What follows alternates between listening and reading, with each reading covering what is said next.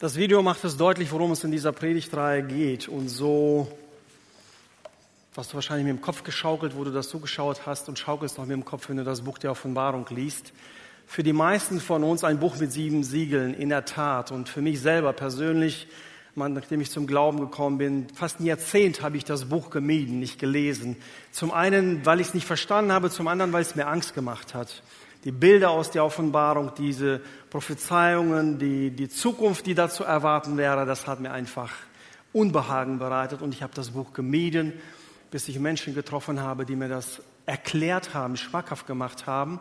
Und heute kann ich sagen, es gibt kein Buch im Neuen Testament, das mich so erfrischt im Glauben und ermutigt und anleitet wie das Buch der Offenbarung. Und ich erwarte nicht, dass das heute mit dir passiert. Gerade für diejenigen, die heute aufgrund der Taufe einfach mal so reingekommen sind. Für euch ist es so, ihr seid in der Mitte des Films eingestiegen, okay? Euch fehlt ein ganzer Teil. Deswegen wird das von heute vielleicht nicht alles so viel Sinn machen. Ich versuche eine kleine Connection zu machen zu den Predigten früher. Ansonsten schau dir das bitte bei YouTube an. Dort gibt es die Predigten nacheinander und dann macht es mehr Sinn. Ähm, genau. Das Buch, der Schlüssel dazu ist, dass wir die Symbolik der Offenbarung verstehen. Erst dann macht das Buch für uns Sinn. Und der Grund, warum es diese Bilder gibt, ist folgender. Die Bilder haben die Kraft, uns tief im Inneren zu packen, schnell und effektiv das zu vermitteln, was wir nur schwer in Worte fassen können. Bilder gehen über den Intellekt hinaus und durch die Emotionen in die Vorstellungskraft und ergreifen uns in unserem tiefsten Tiefen unseres Seins. Bilder gehen über den Intellekt hinaus, durch die Emotionen in die Vorstellungskraft, informieren den Intellekt und entfachen Emotionen. Die meisten haben kein Problem. Informationen aufzunehmen ist für uns easy. Jeder Zeitungsartikel, jedes interessante Sachbuch, Informationen zu verarbeiten ist kein Problem. Aber dass diese dich dann auch packen und bewegen, das ist was ganz Besonderes. Und das ist einer der Gründe, warum die Offenbarung so bildreich geschrieben worden ist, um uns mitzunehmen, mitzureißen. Zum einen, zum anderen war es auch eine Zeit, wo Johannes nicht einfach so eins zu eins schreiben konnte, die Dinge. Die römische Regierung hätte das Buch entzogen, weitere Verfolgung hätte gefolgt, was auch immer. Also wählt er einen Weg, ein Buch zu schreiben, das eigentlich nicht ganz neu ist, weil im Alten Testament finden wir schon Bücher wie das Buch Daniel, wie das Buch Hesekiel, Zacharia. Da gibt es schon Bücher, die ähnlich konzipiert sind, wo diese apokalyptische Literaturgattung eine Art und Weise, wie man die endzeitliche Ereignisse beschreibt, zum Vorschein gekommen ist. Und Johannes ist in dieser Fortsetzung der alttestamentlichen Propheten. Er nimmt diese Bilder aus dem Alten Testament und verpackt sie neu für die Menschen, für die junge Gemeinde damals. Jesus ist zum Vater gefahren, es vergeht eine Zeit, es kommt Verfolgung, Dinge verändern sich und die fangen an zu zweifeln. Hat Jesus nicht gesagt, er kommt bald, also maximal eine Woche später oder einen Monat später?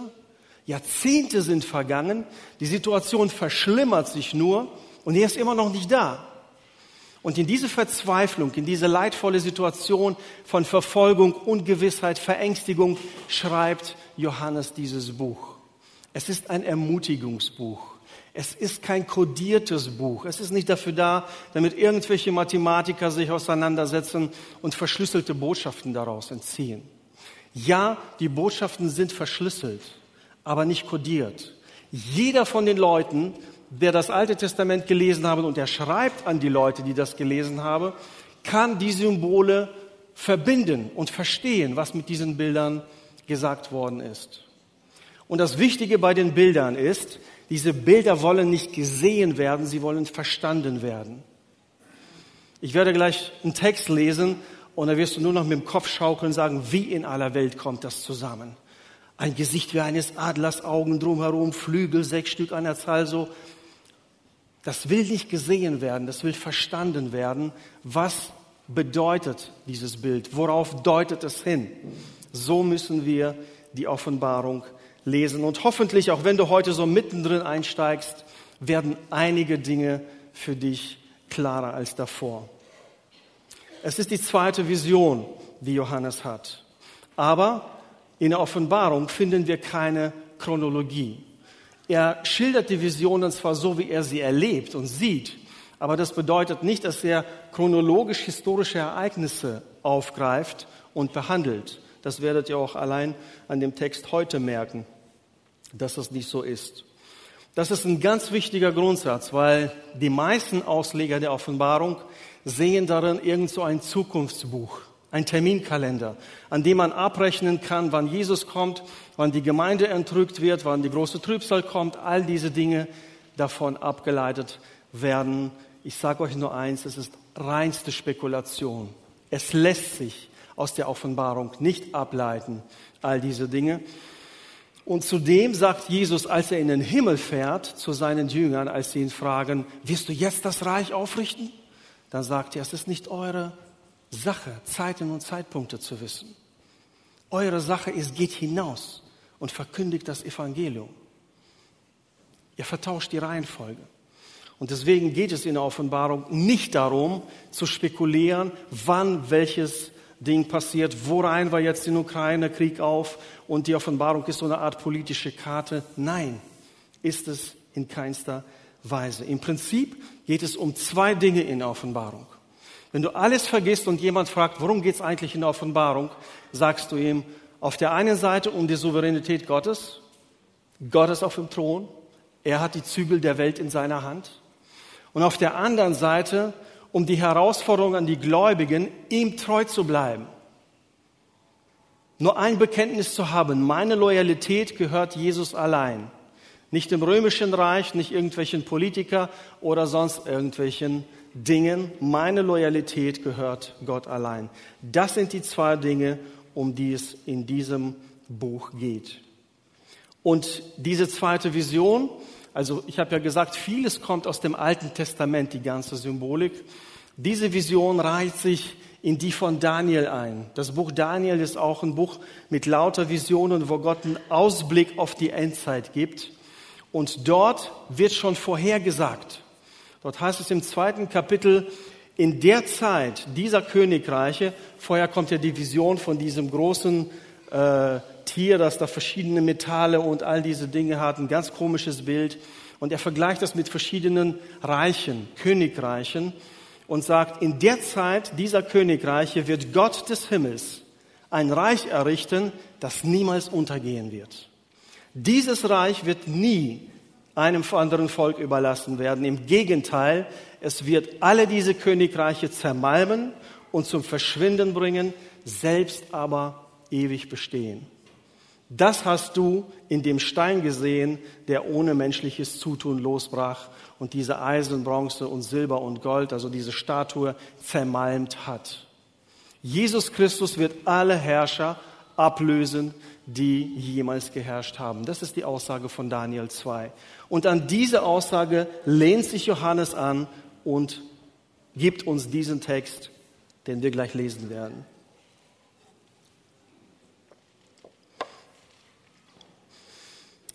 Ich werde den Text einmal lesen, bevor ich den hier einblende. Und das dient einfach dem, dass, wie wir es gelesen haben, die Vorstellungskraft ist wichtig, wenn wir die Offenbarung verstehen wollen. Und die Schriften des Neuen Testaments sind meistens für Hörer geschrieben worden, nicht für Leser, weil es auch eine besondere Wirkung hat. Gerade das Buch der Offenbarung. Und versuch einfach, während ich lese, dir vorzustellen, was da eigentlich vorgeht. Und da wird es dir auch helfen, das Bild besser zu verstehen. Ob du die Augen dafür schließt oder nicht, ist deine Sache. Nach diesem sah ich, Offenbarung 4, nach diesem sah ich und siehe eine Tür geöffnet in dem Himmel und die erste Stimme, die ich gehört hatte, wie die einer Posaune, die mit mir redete, sprach, komm hier herauf und ich werde dir zeigen, was nach diesem geschehen muss. Sogleich war ich im Geist und siehe, ein Thron stand im Himmel und auf dem Thron saß einer. Und der da saß, war von Ansehen gleich einem Jaspisstein und einem Sader. Beides sind sehr teure Steine. Und ein Regenbogen war rings um den Thron von Ansehen gleich einem Smaragd. Und rings um den Thron sah ich 24 Throne. Und auf den Thronen saßen 24 Älteste, bekleidet mit weißen Kleidern und goldenen Siegeskränzen auf ihren Häuptern. Und aus dem Thron ging hervor Blitze und Stimmen und Donner und sieben Fackeln brannten vor dem Thron, welche sind die sieben Geister Gottes. Und vor dem Thron war wie ein gläsernes Meer gleich Kristall und inmitten des Thrones rings um den Thron vier lebendige Wesen voller Augen vorn und hinten. Und das erste lebendige Wesen war gleich einem Löwen und das zweite Wesen gleich einem jungen Stier und das dritte lebendige Wesen hatte das Angesicht wie eines Menschen und das vierte lebendige Wesen gleich einem fliegenden Adler. Und die vier lebendige Wesen hatten einer wie das andere je sechs Flügel und sind ringsum und inwendig voller Augen. Und sie hörten Tag und Nacht nicht auf zu sagen, heilig, heilig, heilig, Herr Gott, allmächtiger, der war und der ist und der kommt. Und wenn die lebendigen Wesen Herrlichkeit und Ehre und Danksagen geben werden dem, der auf dem Thron sitzt, der da lebt von Ewigkeit zu Ewigkeit, so werden die 24 Ältesten niederfallen vor dem, der auf dem Thron sitzt und den anbeten, der von Ewigkeit zu Ewigkeit lebt und werden ihre Siegeskränze niederwerfen vor dem Thron und sagen, du bist würdig, unser Herr und Gott, die Herrlichkeit und die Ehre und die Macht zu nehmen, denn du hast alle Dinge erschaffen und deines Willens wegen waren sie und sind sie erschaffen worden. Ein unglaubliches Bild. Also jedes Hollywood-Szenario ist da kann sich nicht damit vergleichen. Ich weiß gar nicht, ob sowas darstellbar ist, wahrscheinlich mit dem Computer. Aber hier haben wir eine kraftvolle Aussage. Zum einen ein Bild des Thrones. Ein Thron steht symbolisch immer für Macht, für Autorität. Johannes wird also entrückt in den Himmel und sieht einen Thron und jemand, der darauf sitzt. Und gleich, gleichzeitig verstehen wir, hier geht es um eine Machtpräsentation. Jemand wird dargestellt, der absolute Autorität hat. Das Wort Thron kommt 17 Mal in diesen zwei Kapiteln vor und dementsprechend ist es auch das Thema in diesen zwei Kapiteln. Es geht also um die Macht, um die Autorität und letztendlich um die Souveränität Gottes. Und was diese Dinge mit Aufsicht haben, darüber reden wir gleich nochmal. Alle Gerichte übrigens entspringen diesem Thron der haben die Autorität Gottes. Und wir werden am nächsten Sonntag nochmal darüber einzeln reden. Das ist ein umfassender Thron für die Menschen, die gerade in einer misslichen Lage sind, die Leid erfahren. Und ich möchte mal die Parallele zu uns schlagen heute. Vielleicht, wahrscheinlich ist es nicht so schlimm bei uns, wie es damals in der Situation war. Aber auch wir sind spätestens vor zwei Jahren stark irritiert worden, als Corona kam, oder? In einem Nu hat sich alles verändert. Die ersten Gottesdienste sind ausgefallen. Plötzlich hat es neue Gesetzgebung gegeben. Plötzlich gab es diese und jene Regelung in unserem Alltag, die uns nicht gefallen hat, die uns jemand überstülpt hat. Wir sind in unserer Freiheit beschnitten worden, in Anführungszeichen. Strichen. In vielerlei Hinsicht hat sich unser Alltag dramatisch verändert. Und das hat dazu geführt, dass auch viele Christen verunsichert worden sind. Gläubige, die viele Jahre im Glauben sind, haben sich gefragt, was geht hier vor? Ist es die Endzeit? Ist es Verfolgung? Kommt Jesus übermorgen? Und die Fragen sind ja an sich berechtigt, aber ist es wirklich so dramatisch für einen Christen, der mit dem Verständnis lebt, Gott sowieso eines Tages zu begegnen, in dieser Zeit so verängstigt und verzweifelt zu sein? Die Antwort darauf kannst nur du geben. Ich weiß nicht, wie du es erfahren hast. Die Corona-Krise wird mit dem Krieg in Ukraine abgelöst, von dem wir nicht wissen, wo er aufhören wird, wie er aufhören wird, wann er aufhören wird. Die steigende Inflation, viele Dinge. Es wird so bleiben. Eine Krise wird die andere jagen. Es wird nicht besser werden.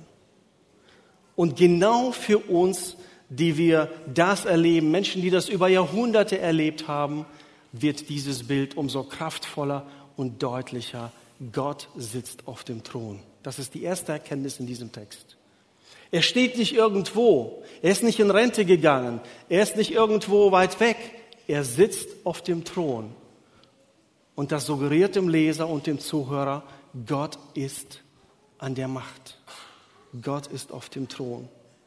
Weitere Dinge, die intensivieren die ganze Majestät Gottes. Du hast diese Steine, die unterschiedlicher Farbe sind.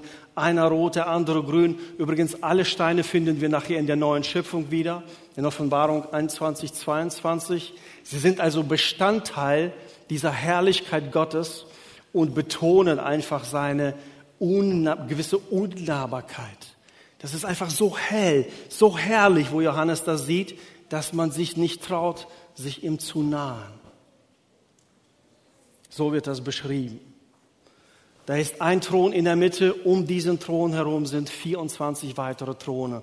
Und auf diesen 24 Thronen sitzen 24 Älteste. Diese Älteste haben weiße Bekleidung und goldene Kronen. Weiß, wir sprachen darüber, dass Farben eine Symbolik haben in der Offenbarung. Und weiß ist die Farbe des Sieges die Siegeskränze, die sie auf den Häuptern haben, all das deutet darauf hin, das sind Repräsentanten eines Sieges, eines Triumphes. Sie stehen dafür da, dass etwas überwunden, vollzogen, vollendet ist.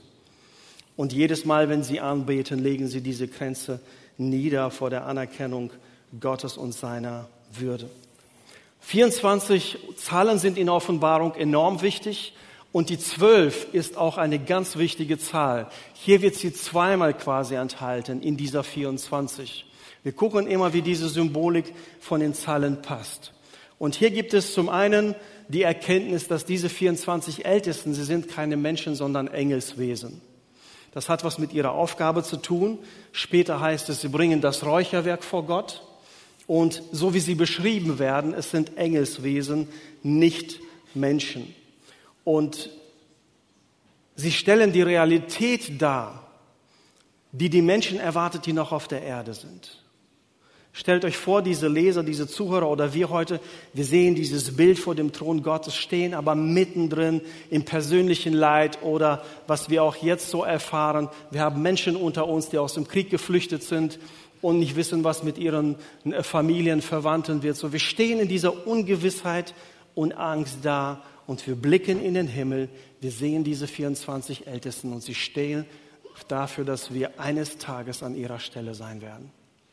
Auf dem Thron, neben dem Thron Gottes und Gott anbeten werden. Das ist die Realität dieser Ältesten und die Zukunft der Gläubigen.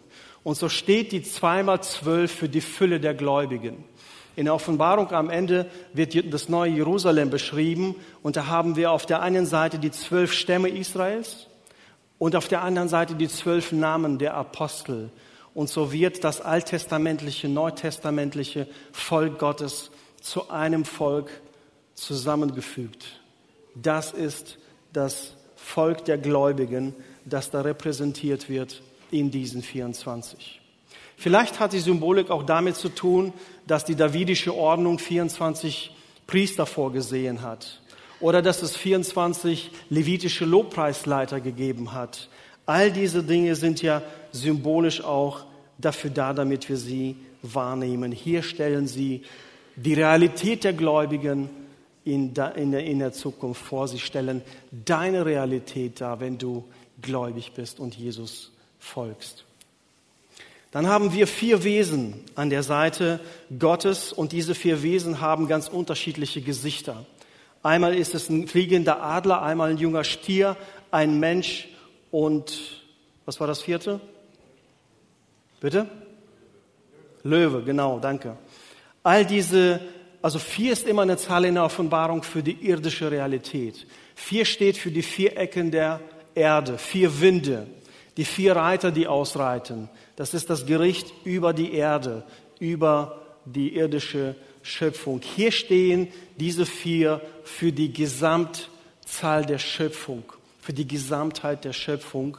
Jemand hat es mal benannt, für die beseelte, für das beseelte Leben der Schöpfung stehen diese vier als Repräsentanten.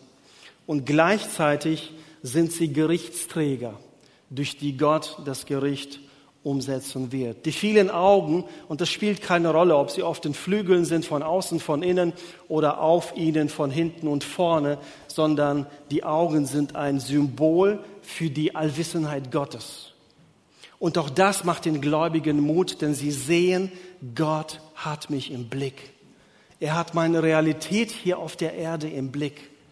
Er hat meine Verfolger und das Böse im Blick, was darauf wartet, bestraft zu werden.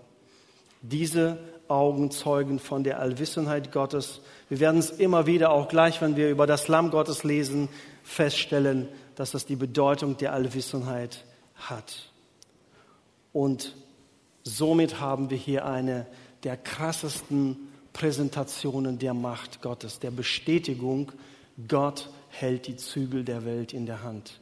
Gott ist auf dem Thron nicht sonst irgendwo. Er macht nicht Urlaub, ist nicht in Rente, er ist da.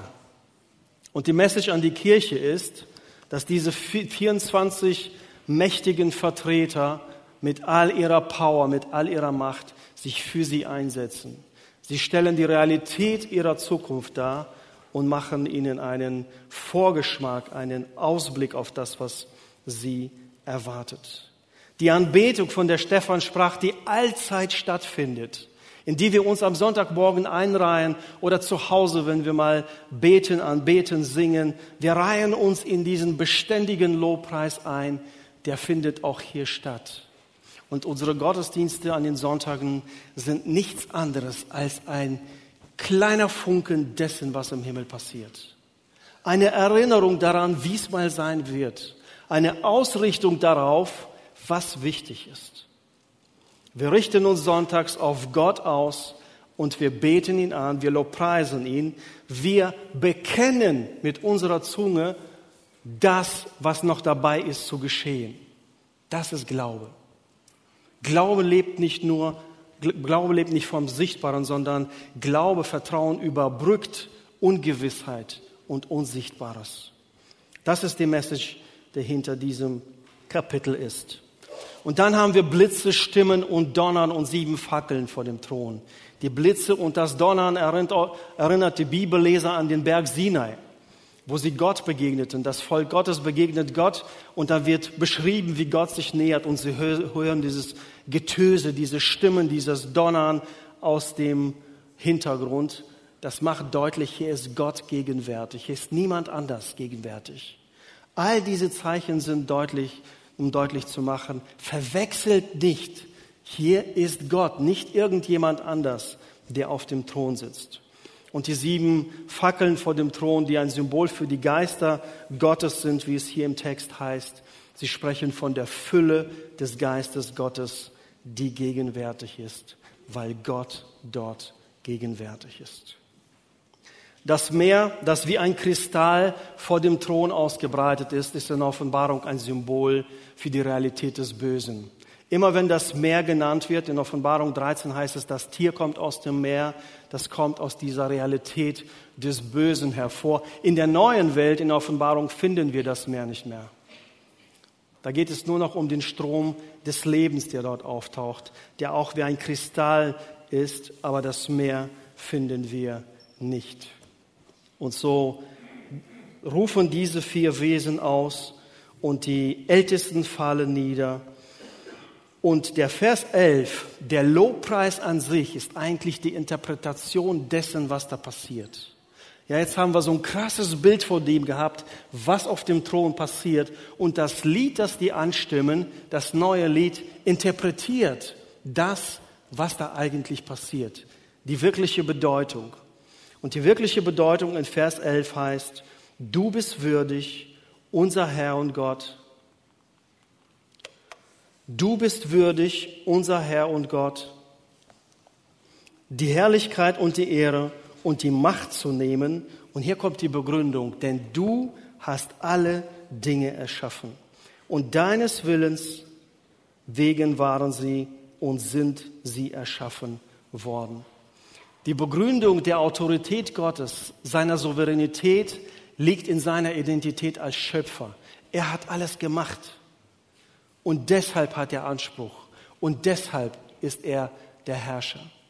Der Vers 11 erklärt im Prinzip die zehn Verse davor, was da passiert, hat nur eine Aussage. Gott ist souverän, weil er der Schöpfer ist, weil er der Designer ist, der Macher dieser Welt ist. Und wenn wir jetzt in Kapitel 5 einsteigen, das ist kein neues Kapitel. Da gibt es keine Trennung. Das ist die gleiche Szene, die erweitert sich um eine Person, die bisher noch nicht aufgetaucht worden ist. Also seht es nicht wie eine neue Szene, sondern eine Fortsetzung. Auch hier will ich den Text einmal lesen und lass es einfach auf dich wirken, auf dem Hintergrund dessen, was wir gerade besprochen haben. Und ich sah in der Rechten dessen, der auf dem Thron saß, ein Buch, in dem innen und auf der Rückseite beschrieben, mit sieben Siegeln versiegelt. Und ich sah einen starken Engel, der mit lauter Stimme ausrief, wer ist würdig, das Buch zu öffnen und seine Siegel zu lösen? Und niemand in dem Himmel, auch nicht auf der Erde, auch nicht unter der Erde, konnte das Buch öffnen, noch es anblicken. Eine Totenstille im Universum. Niemand ist würdig, dieses Buch zu öffnen. Und ich weinte sehr, weil niemand für würdig befunden wurde, das Buch zu öffnen, noch es anzublicken. Und einer von den Ältesten spricht zu mir, weine nicht, siehe, es hat überwunden der Löwe aus dem Stamm Juda, die Wurzel Davids, um das Buch und seine Siegel zu öffnen. Und ich sah inmitten des Thrones und der vier lebendigen Wesen und inmitten der Ältesten ein Lamm stehen, wie geschlachtet das sieben Hörner und sieben Augen hatte. Dies sind die sieben Geister Gottes ausgesandt über die ganze Erde. Und es kam und nahm das Buch aus der Rechten dessen, der auf dem Thron saß. Und als es, als, und als es das Buch nahm, fielen die vier lebendigen Wesen und die 24 Ältesten nieder vor dem Lamm und sie hatten ein jeder eine Arfe und goldene Schallen voller Rauch, Räucherwerk. Das sind die Gebete der Heiligen und zu singen ein neues Lied. Und dieses neue Lied ist wieder die Interpretation dessen, was wir gerade gesehen haben. Du bist würdig, das Buch zu nehmen und seine Siegel zu öffnen.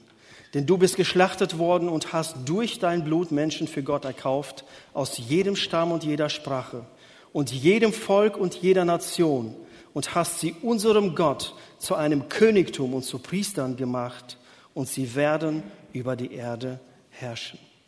Und ich sah und ich hörte die Stimmen vieler Engel rings um den Thron her und um die lebendigen Wesen und um die Ältesten und ihre Zahl war zehnmal mal Zehntausende und Tausende mal Tausende, die mit lauter Stimme sprachen, würdig ist das Lamm, das geschlachtet worden ist, zu empfangen, die Macht und Reichtum und Weisheit und Stärke und Ehre und Herrlichkeit und Lobpreis. Und jedes Geschöpf, das im Himmel und auf der Erde und unter der Erde und auf dem Meer ist. Und alles, was in ihnen war, hörte ich sagen, dem, der auf dem Thron sitzt und dem Lamm den Lobpreis und die Ehre und die Herrlichkeit und die Macht von Ewigkeit zu Ewigkeit. Und die vier lebendigen Wesen sprachen Amen und die Ältesten fielen nieder und beteten an. Auch hier eine dramatische Darstellung dessen, dass Jesus Christus würdig ist. Immer wenn wir das Wort würdig gebrauchen, auch in unseren Liedern, geht es eigentlich um Autorität. Diese Frage, wer ist würdig, die von dem Engel gestellt wird, lautet eigentlich, wer besitzt eigentlich die Autorität, dieses Siegel zu öffnen? Wer hat die Vollmacht dafür? Und das findet sich niemand. Kein Geschöpf ist würdig, hat die Autorität, diese sieben Siegel aufzumachen. Niemand wird gefunden. Bis der Engel, bis einer der Ältesten sagt, siehe, es gibt einen, der dieses Buch öffnen kann. Und dieses Buch, das eigentlich Daniel damals gesagt wurde, dass er es versiegeln sollte für das Ende der Zeit, jetzt wird es, werden die Siegel aufgebrochen und wird das dargelegt, was damals schon festgehalten worden ist. Das Buch ist ein Buch des Gerichtes, das hier aufgemacht wird. Auch dazu später mehr. Wenn Johannes weint, sagt der Engel, es hat überwunden der Löwe aus dem Stamm Juda, die Wurzel Davids. Auch das sagt Bibellesern gar nichts. Aber für uns Bibelleser heißt es, der versprochene Messias aus dem Stamm Juda, der auch als Löwe dargestellt wird, Wurzel Davids bedeutet, er ist in dieser ähm, Generation von David, er gehört zu seiner Königslinie. Also ein König kommt hier zum Vorschein und plötzlich heißt es, mitten im Thron steht ein Lamm. Nach diesen Worten erwarten wir diese königliche Erscheinung. Was wir sehen, ist ein Lamm, das geschlachtet worden ist, aber trotzdem steht. Also, dass trotz des Todes immer noch lebendig ist was auf Jesus hindeutet, ganz eindeutig, dass er, der für uns gestorben ist und auch verstanden ist, immer noch regiert und am Thron Gottes zu sehen ist. Das ist die Botschaft dieses Textes hier. Das Lamm hat sieben Hörner und hat sieben Augen. Jeder, der das Alte Testament kennt, weiß, ein Horn steht für Macht. Sieben steht für diese vollkommene Macht, für die Fülle und bedeutet, dass dieses Lamm das wie geschlachtet dort steht, hat eigentlich die vollkommene Macht, die vollkommene Autorität in diesem Universum. Die sieben Augen, das es hat, diese ähm, Allwissenheit auch über den Zustand der Heiligen, der Gläubigen, die in der Zerstreuung sind, die in der Verfolgung sind, die in einem leidigen Umfeld sind. Das Lamm Gottes eigentlich ein Tier, das das harmloseste Tier überhaupt ist, wird hier als machtvoll dargestellt mit sieben Hörnern und sieben Augen, um deutlich zu machen, der Sieg Gottes, der beruht nicht in irgendeinem Kampf, nicht in der Schlacht Hamagedon, die noch später kommt in diesem Buch der Offenbarung. Der Sieg Gottes ist am Kreuz auf Golgatha entschieden worden. Und die Offenbarung ist eigentlich nur ein Buch, das beschreibt, wie das Böse vernichtet wird, nicht ob sondern wie das Böse endgültig vernichtet wird. Wenn du Jesus folgst, gehörst du zum Siegerteam. Wenn du Gott im Tor hast, dann verlierst du kein Spiel mehr. Dann geht es nur noch darum, die Zeit rumzukriegen, weil der Sieg ist eigentlich schon klar. Das macht dieses Kapitel deutlich. Das unscheinbare Lamm, das als Opfer dargestellt wird, ist eigentlich der Sieger über das Böse. In dem Lied, das wir danach lesen, wird auch hier deutlich gemacht, was wir eigentlich gesehen haben. Du bist würdig. Du, Jesus, hast die Autorität. Du hast die Macht, dieses Buch zu nehmen und seine Siegel zu öffnen. Und das Öffnen bedeutet nicht nur, dass jetzt klar wird, was da drin steht, sondern es bedeutet auch, du hast die Macht, um das umzusetzen, was da drin steht. Es geht nicht nur darum, das Buch zu öffnen, sondern auch darum, dass jemand die Macht hat, das umzusetzen. Denn das, was dort geöffnet wird, ist eigentlich ein Buch des Gerichtes.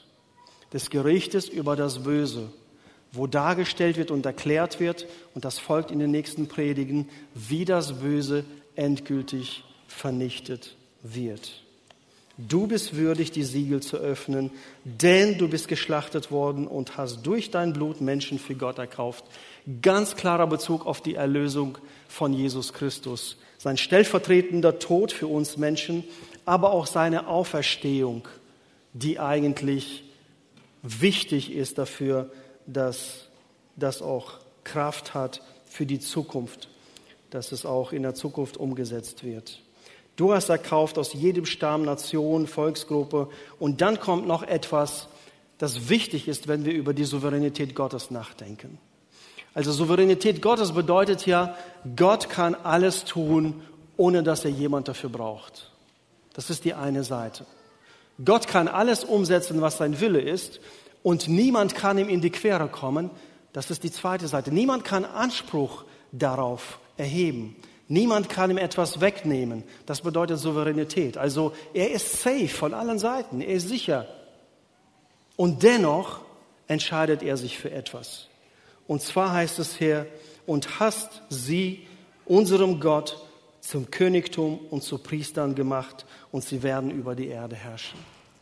Die Souveränität Gottes, manche Leute verstehen sie so, Gott macht alles, was er will, du hast sowieso nichts zu sagen, du musst es nur über dich ergehen lassen. Ich lese hier etwas anderes. Ich lese hier über einen souveränen Gott, der tatsächlich die Power hat, die Macht hat, alles umzusetzen, aber nicht alleine, sondern mit den Menschen, die er erlöst hat. Er macht sie zu Priestern, er macht sie zu Königen, er macht sie zu Gestalter seines Reiches, das er baut. Mit uns. Und das ist die Faszination, die wir bei Gott haben. Niemand ist so faszinierend.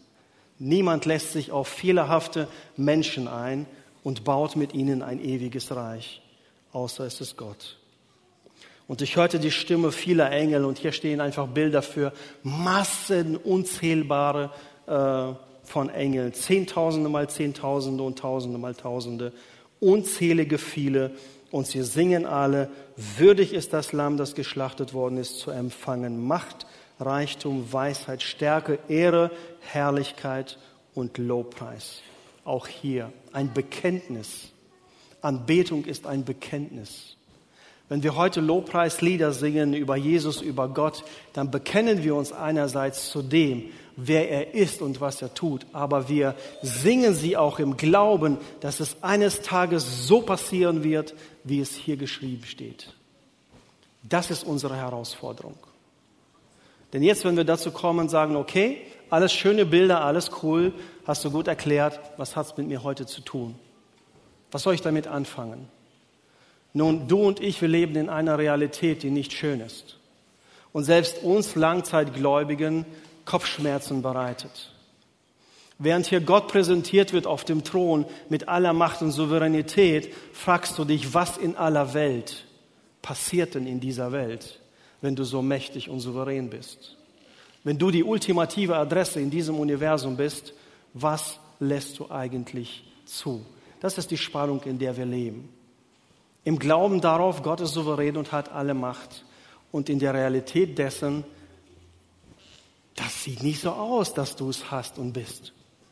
Das ist der Glaubensweg, auf dem wir stehen.